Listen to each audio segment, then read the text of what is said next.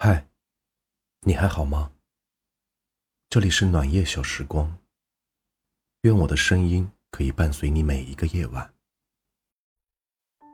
我记得李志在歌里唱过：“这么多年，我一个人一直在走，走过了人性的背后和白云苍狗，总以为答案会出现在下一个车站。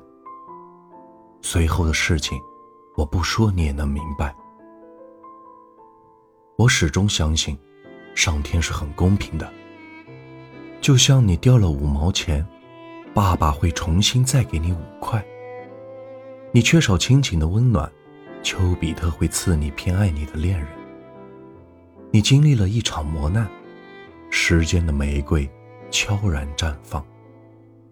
你接受命运的馈赠，他早已暗中标好代价。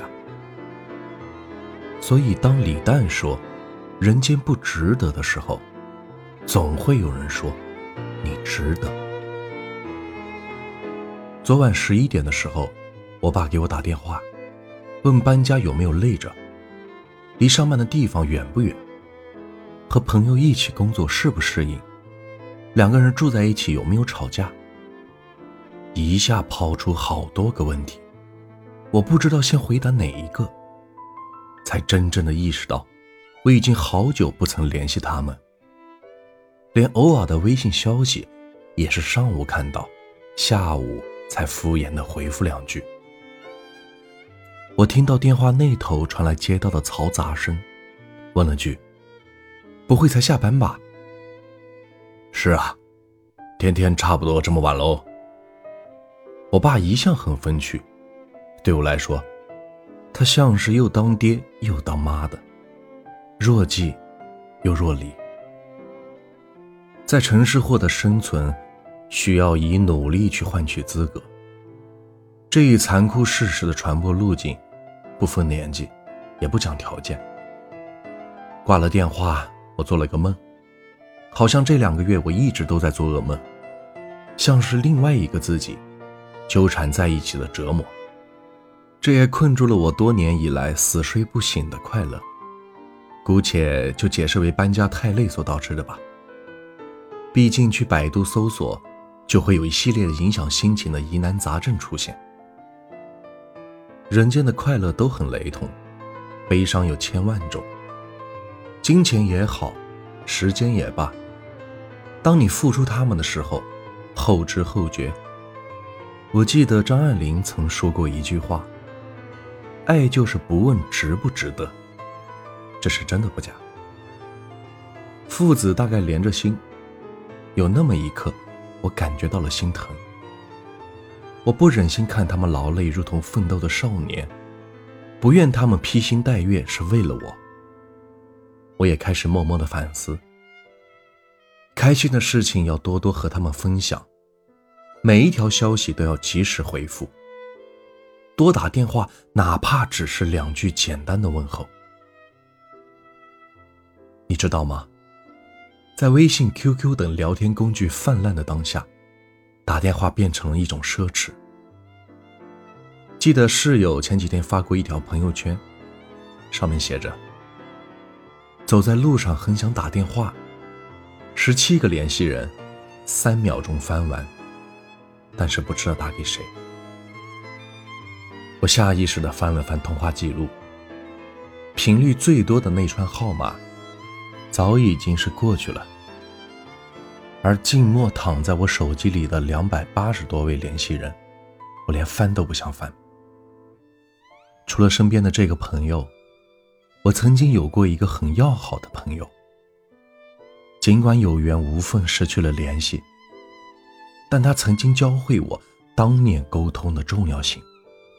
每次大小节日，他从来不给我发消息送祝福或者是礼物。由于我们不能当面联系。所以，接下来便是一通东扯西扯、挂不掉的电话。真正的承诺，亦或是解释，都应该当面说清楚。至少电话可以听出一半真实的情绪，但文字不行。我记得他曾经说过一句话，让我到现在都记着：或许就是因为我们没有当面沟通的机会，才造成了我们后来之间的错过吧。对于敏感的神经来说，文字有着众多不确定的想象空间，比如“哦”“呵呵”这些聊天词会逐步消失在我们的聊天记录里，这就是最好的证明。你敢保证谁对你“哦”一下？你还能心平气和的聊下去吗？你敢保证谁发个呵呵，你还能对他好感爆棚吗？不存在的，凭什么惯着你？就像在微信里谈天说地，见面的时候各自玩各自的手机，在虚拟中暧昧表白，在现实里蠢蠢不动。我记得曾经朋友圈火过一篇叫做《北京有两千万人在假装生活》的文章。作者说，这北京是一个没有人情味儿的地方，在相当于二十七个首尔大的北京，交换过名片就算认识了，一年能打几个电话，那就算是至交。这如果还有人愿意从城东跑到城西，和你吃一顿不谈事的饭，这就可以说是生死之交了。至于那些是天天见面、天天聚在一起吃午饭的，都只能算是同事。这句话之所以能引起极大的共鸣，在于城市共同的标签：人情冷漠。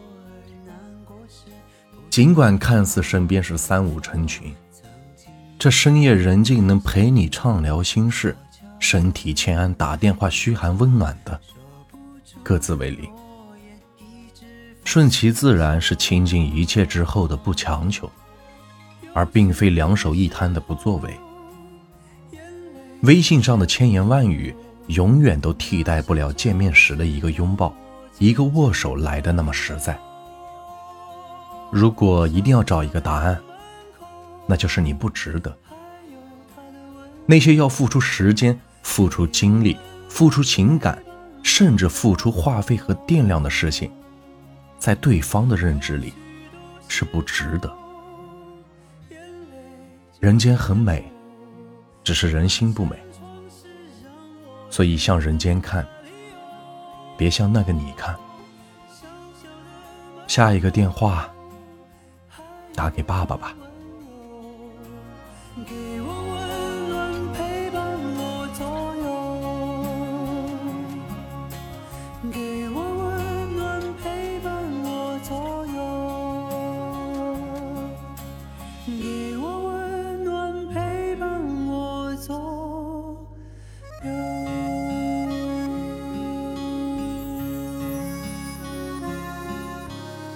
欢迎您的收听，我是暖玉。